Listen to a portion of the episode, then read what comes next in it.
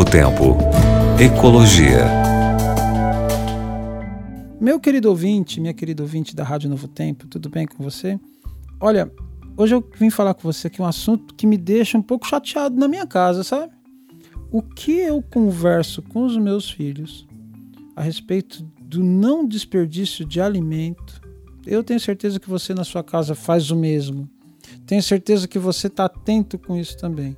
Mas o que nós conversamos lá em casa, gente, come só o que você vai, né, tira só o que você vai comer, não deixa comida no prato, né? Nos, no dia 29 de setembro de cada ano, nós comemoramos o Dia Internacional da Conscientização sobre a Perda e o Desperdício de Alimentos. A ONU ressalta que evitar jogar comida fora deveria ser estratégia importante para evitar a fome e os efeitos da mudança climática. A FAO, que é a Organização das Nações Unidas para a Alimentação e Agricultura, lançou uma ação global para diminuir o desperdício de alimentos. Essa campanha forma parte de um empenho das Nações Unidas para que os países assumam o compromisso de controlar a perda de alimentos e resíduos. Segundo o diretor-geral da FAO, Ku Dong-gyu, o documento ou o momento atual pede mudanças urgentes para enfrentar a crise provocada pela Covid-19, que afeta muitos sistemas de abastecimento e alimentação, com consequências negativas para a população, principalmente para os grupos sociais mais vulneráveis. Quem passava fome está passando mais, né? Além de evitar a fome, o desperdício de alimentos também pode melhorar o, os planos para combater os efeitos da mudança climática. Um estudo realizado pelo Programa das Nações Unidas para o Meio Ambiente, o PNUMA, mostra que a redução do desperdício de alimentos e hábitos alimentares mais sustentáveis podem reduzir em até 25% as emissões de gases do efeito estufa.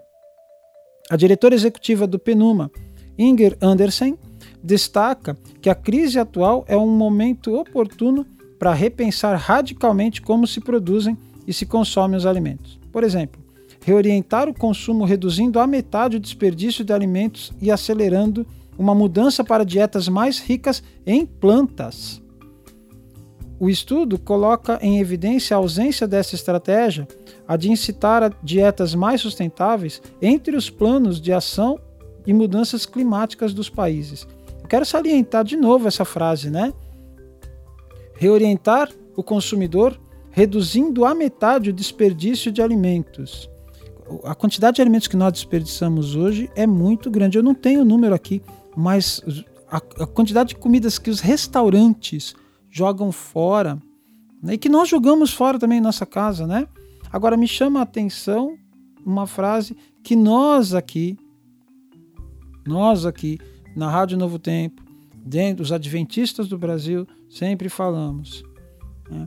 Acelerar uma mudança para dieta mais ricas em plantas, alimentação mais natural que Deus nos deixou, aquilo que Deus nos deixou verdadeiramente de alimentos né? o verde, né? se alimentar de vegetação faz bem, gente, faz bem.